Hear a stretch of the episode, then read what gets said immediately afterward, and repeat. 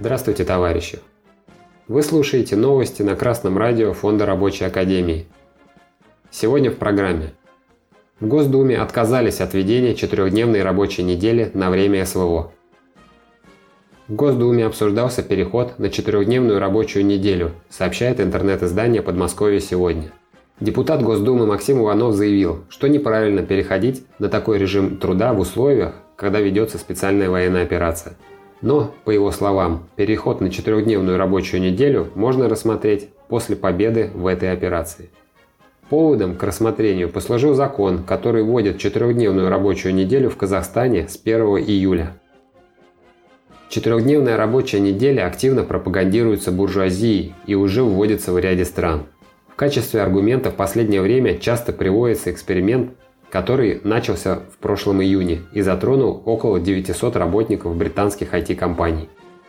По условиям эксперимента, сообщает The Guardian, в компаниях вводилась четырехдневная рабочая неделя без сокращения зарплаты и без увеличения рабочего дня. Таким образом, рабочая неделя была сокращена до 32 часов. По итогам эксперимента оказалось, что возросли производительность и экономия труда, Работники почувствовали повышение своего уровня жизни и снижение стресса. При этом снижение прибыли не наблюдалось, а в некоторых компаниях отмечались повышение прибыли. Этот опыт перенял ряд компаний из других стран, и в них были получены подобные результаты.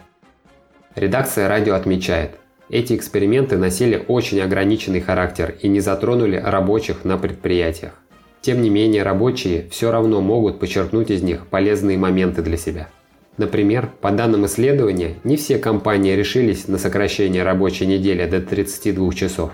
Компания Rivelin Robotics нарушила условия эксперимента и, введя четырехдневку, удлинила рабочие дни на полтора часа. Рабочая неделя составила 38 часов, но по итогам эксперимента работники высказались, что предпочли бы работать 5 дней с сокращением рабочего дня.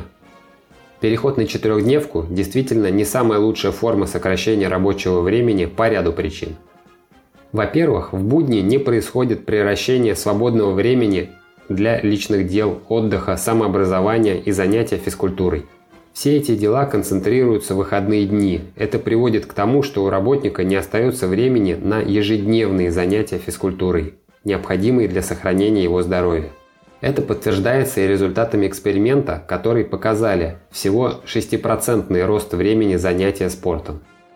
Во-вторых, при широкой пропаганде этого эксперимента, которую ведет буржуазия, она зачастую умалчивает, что собирается вводить при этом 10-часовой рабочий день, как, например, в Бельгии. Никакие выходные не компенсируют изнашивание организма из-за сверхнагрузки каждые 4 дня в неделю или по меньшей мере 180 дней в году – но сжатие рабочей недели выгодно капиталистам. Во-первых, за дополнительные два часа не нужно будет платить сверхурочные.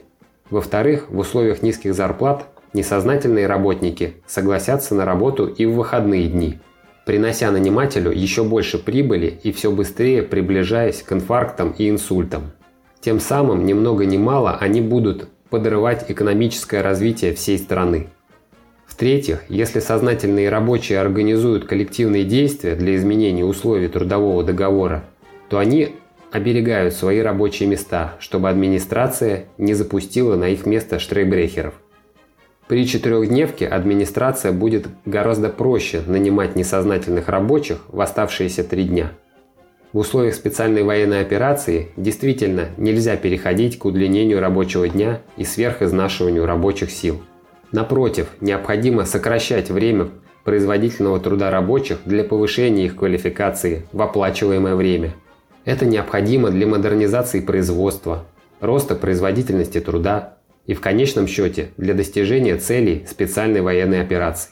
Ждать такой сознательности от капиталистов не приходится. Передовые рабочие уже осознали, что нельзя ждать милости сверху, и надо самим организовывать дело промышленной и военной безопасности страны. Знакомьтесь с материалами Российского комитета рабочих, присоединяйтесь к тем, кто уже организует коллективы на своих предприятиях. Новости читал Артеменков Дмитрий с коммунистическим приветом из города Загорск Московской области.